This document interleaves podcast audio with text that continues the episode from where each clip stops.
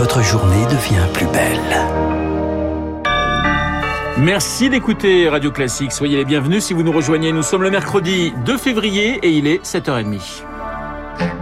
La matinale de Radio Classique avec Renaud Blanc. Et à 7h30, le journal nous est présenté par Pierre Collat. Bonjour Pierre. Bonjour Renaud, bonjour à tous. À la une ce matin, une gigafactory de batteries électriques à Dunkerque. C'est Emmanuel Macron qui l'annonce ce matin dans la Voie du Nord. Le chef de l'État sera sur place cet après-midi. La start-up française Vercor porte le projet avec à la clé 1200 emplois directs et 3000 indirects. Le président de la République veut faire des Hauts-de-France la vallée de la batterie. L'Europe voudrait à terme produire 25% des batteries mondiales, mais c'est loin d'être gagné, Eric Koch. En 2035, toutes les voitures neuves seront électriques. L'ambition européenne met la barre haute, peut-être trop. Pour construire des batteries, il faut du nickel, du cobalt, du lithium et l'Europe n'en a pas et importe tout. Laurent Meillot, expert en technologie automobile. L'Europe ne s'est sans doute pas suffisamment préparée en matière d'approvisionnement en métaux stratégiques et on risque de le payer un jour avec les volumes qui vont augmenter euh, très sensiblement pour la voiture électrique. D'ici 10 ans, les besoins en métaux rares vont être multipliés par 6 et l'Europe arrive après la bataille. Le marché mondial est aujourd'hui dominé par un géant. Ces métaux se trouvent en Australie, en Amérique du Sud également. La Chine contrôle 60% des approvisionnements et on a 20 ans à rattraper, ce qui est donc un défi euh, très compliqué pour l'Europe aujourd'hui. Une solution, exploiter son propre sol. L'Europe concentre 7% des réserves de métaux rares, mais même en réduisant sa dépendance à l'importation face à la Chine, l'enjeu sera aussi de produire abordable. Flavien Neuvy de l'Observatoire CTLM. Ils ont un savoir-faire très pointu en la matière et surtout, ils produisent à des coûts très compétitifs. Le prix des batteries est absolument central pour l'avenir de cette filière. Dernier défi, et non des moindres, que l'Europe s'est elle-même fixé. Si elle parvient à exploiter des gisements sur son sol ou sur d'autres continents, il faudra le faire de manière équitable et respectueuse de l'environnement. Les explications d'Éric Koch. Pierre-Emmanuel Macron va aussi défendre une réforme européenne de l'espace Schengen. Oui, après sa visite à Liévin et au Louvre-Lens, il sera ce soir à Tourcoing. Réunion des ministres de l'Intérieur des 27 pays de l'Union européenne. Le chef de l'État à la présidence de l'Union en profite pour impulser sa stratégie sur la migration, mais il se heurte à la réforme du pacte asile-immigration, toujours pas abouti, et obtenir le consensus de tous les États membres ne sera pas une mince affaire.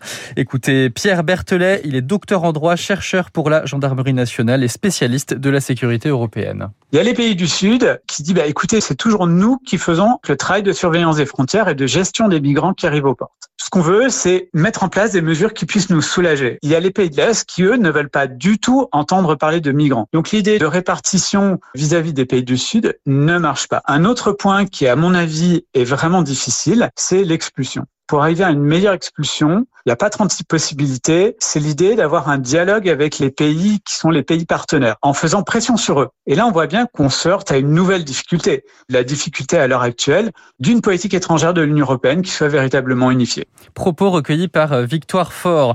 Hier, 1er février, le prix de l'électricité a augmenté de 4%, mais cela aurait pu atteindre 45% sans la mise à contribution d'EDF et la baisse quasi totale des taxes sur l'électricité. Jean-François Karenko est le président de la Commission de régulation des énergies. Il était notre invité sur Radio Classique dans le Focus Echo à 6h45. Pour lui, cette décision était la bonne. Je crois que c'est la bonne solution. Si rien n'avait été fait, on aurait eu des tarifs qui auraient augmenté de manière considérable. Ça veut dire des citoyens français qui auraient eu une augmentation sur leur facture inacceptable. Ça veut dire des entreprises qui auraient fermé. Un certain nombre d'entreprises n'arrivaient plus à payer. La facture a été divisée en trois. Le consommateur, 4%, et à peu près à part égale entre l'État et EDF, 7 à 9 milliards chacun. Jean-François Karenko au micro de François Geffrier. Deux ans de prison ferme requis contre Ernest Antoine Seyer. L'ex-patron des patrons est accusé de fraude fiscale massive, des faits qui remontent à 2007, quand il était président du conseil de surveillance de la société d'investissement Wendel. Vous écoutez Radio Classique, il est 7h34, nouvel épisode dans le scandale Orpea. Le PDG euh, Philippe Charrier est auditionné aujourd'hui à l'Assemblée nationale. Le groupe est épinglé dans la gestion de ses EHPAD, accusé euh, notamment de rationner la nourriture et les produits d'hygiène. Un livre, Les Fossoyeurs, a été publié la semaine dernière. Deux enquêtes sont ouvertes par le gouvernement, dont l'une est financière, pour vérifier l'usage des fonds publics, des fonds qui auraient été dévoyés à des fins lucratives. Forcément, cela remet en cause le modèle économique des EHPAD, Anaïo. Les deux tiers du financement des EHPAD viennent de fonds publics, alloués selon deux critères, le nombre de résidents dans les EHPAD et leur niveau de dépendance.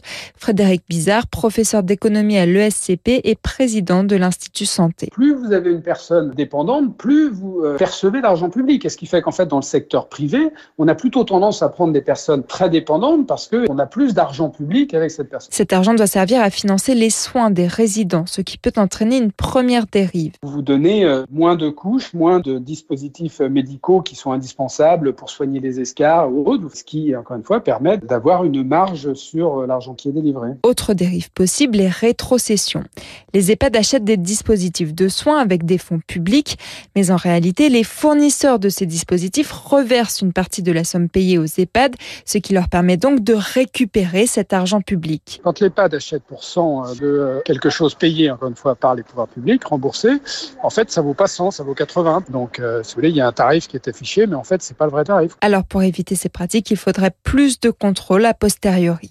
Anna Huot, notez que selon le canard enchaîné, Yves Leman, ex-dirigeant d'Orpea, aurait vendu 5456 actions de son entreprise en juillet, à peine trois semaines après que la direction ait été informée de la parution du livre. Le journal parle d'un possible délit d'initié. Sur le front du Covid, la France lève ses restrictions à partir euh, d'aujourd'hui. Fin du masque en extérieur, plus de télétravail obligatoire et plus de jauge pour les événements recevant du public assis. Dans deux semaines, ce sont les discothèques qui vont rouvrir et les concerts debout de nouveau autorisés. Pierre, la France au bord de la rupture au Mali. La junte a donné 72 heures à l'ambassadeur de France pour euh, quitter le pays lundi. Depuis, la question de la présence militaire française sur place est relancée. Cela fait dix ans que Bamako a demandé l'aide de Paris pour combattre les djihadistes. 5000 soldats français sont sur place, mais pour combien de temps? Pour Caroline Roussy, chercheuse à l'IRIS, Paris pourrait finir par rappeler ses troupes. Je crois que négocier avec la junte euh, devient de, moins en moins possible. On regarde des différents épisodes auxquels on a assisté au cours des dernières euh, semaines. Les canaux de discussion euh, sont rompus. Ce à quoi on peut s'attendre, c'est sans doute l'annonce d'un retrait de Barkhane. Mais d'un point de vue opérationnel, c'est extrêmement compliqué. Il faut à peu près un an. Hein. Là, véritablement, à part ce repli en direction du Niger, les autres options semblent un petit peu compliquées envisager. Caroline Roussy, jointe par Anne Mignard. 2,9 millions de volailles ont été abattues euh, depuis le début de l'épidémie de grippe aviaire. C'était fin novembre. 318 élevages sont touchés, 218 rien que dans les Landes. 3,5 millions de volailles avaient déjà été abattues l'hiver dernier.